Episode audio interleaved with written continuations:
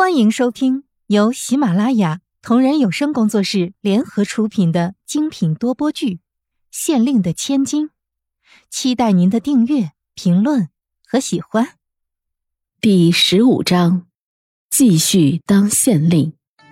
这天，慕容菲菲和小溪出门，走在路边的时候，突然看到了一个特别好看的发簪。她刚要过去拿起来看看，就被一个男人抢了去。并扔下了一个铜板，这个我要了。慕容菲菲瞥了那大老爷们儿一眼，真是好笑。这年头，大老爷们儿都会这么浪漫的送给女人发簪了。想着，他好笑的继续开始挑选。他刚要拿一个，就被那男人抢去，而那男人也是一直在看着，没有想要离开的样子，这让慕容菲菲很是嫌弃。每当慕容菲菲要拿起一个的时候，这男人就会和慕容菲菲抢，这让慕容菲菲很是奇怪。当她再一次要拿起来的时候，只见那男人将这地摊上的布角都拎了起来。哎，老板，我看这些簪子都不错，正好我家里的小老婆们都没有好看的新发簪子，这些发簪我就都要了吧，你出个价。看这个男人怎么跟个神经病似的！刚开始慕容菲菲要什么他就抢什么，现在竟然一包子都抢了起来。想着，慕容菲菲突然很是可笑的摇了摇头：“算了算了，那就让给他好了。反正地摊货他也不想要，买的话挑几个好看的卖，拿回家也是摆着。既然你都买了，那我就不买好了。”路过饭店的时候，慕容菲菲摸了摸肚子，看着小溪，嗯，饿了，我们进去吃饭吧。小溪点头。两个人刚要走进去的时候，突然来了一群人，纷纷都进了饭店，并扬言道：“这里我们包了，其他人就不要进来了。”这更是让慕容菲菲的嘴都抽抽了。天哪！今天的人怎么都这么大方？无奈，他转过头，发现对面有一个小贩。走，我们去吃面条包子去。他说着，高高兴兴地拽着小溪过去。两个人还没等坐下来，就让几个人占了位置。恰好这又是最后的一个位置。慕容菲菲奇怪地看着这一群人。啊，今天是怎么了？慕容菲菲拉着小溪走在前面，肚子都在咕咕叫了。她找了好多吃饭的地方，可是刚要坐下来的时候，就会直接被人抢走。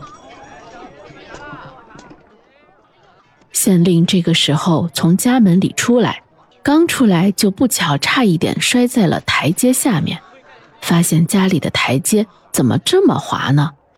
无奈他摇了摇头。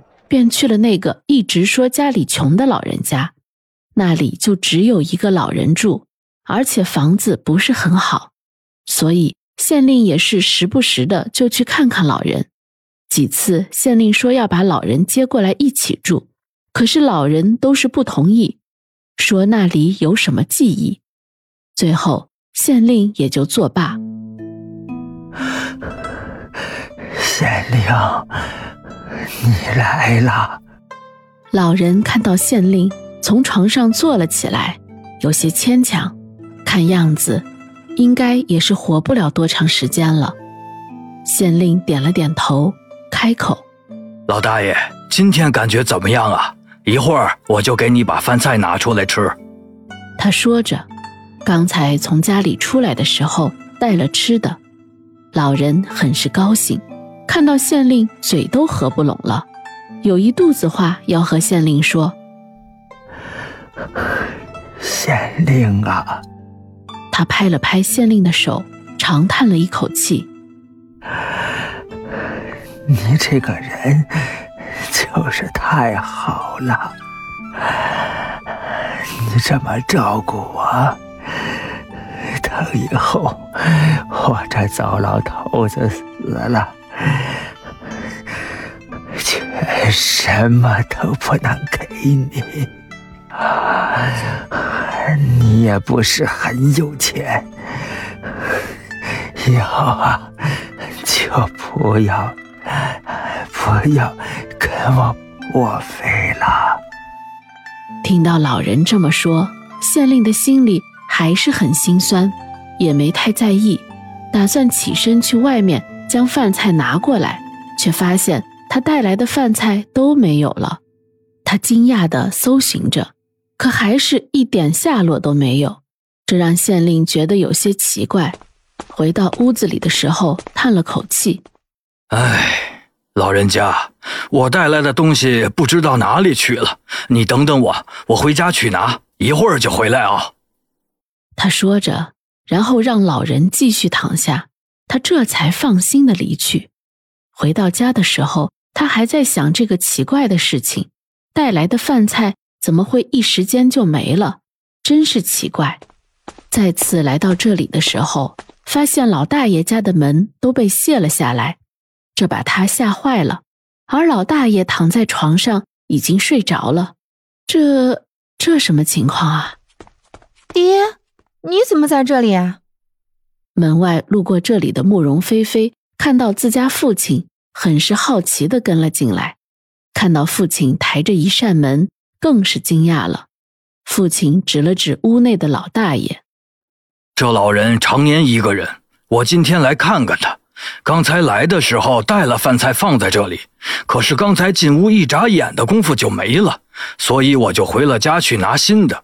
可是我再回来的时候，却发现这门都被卸掉了，而且老大爷睡着了。”这让慕容菲菲想到了自己刚才的那些事情，她开口道。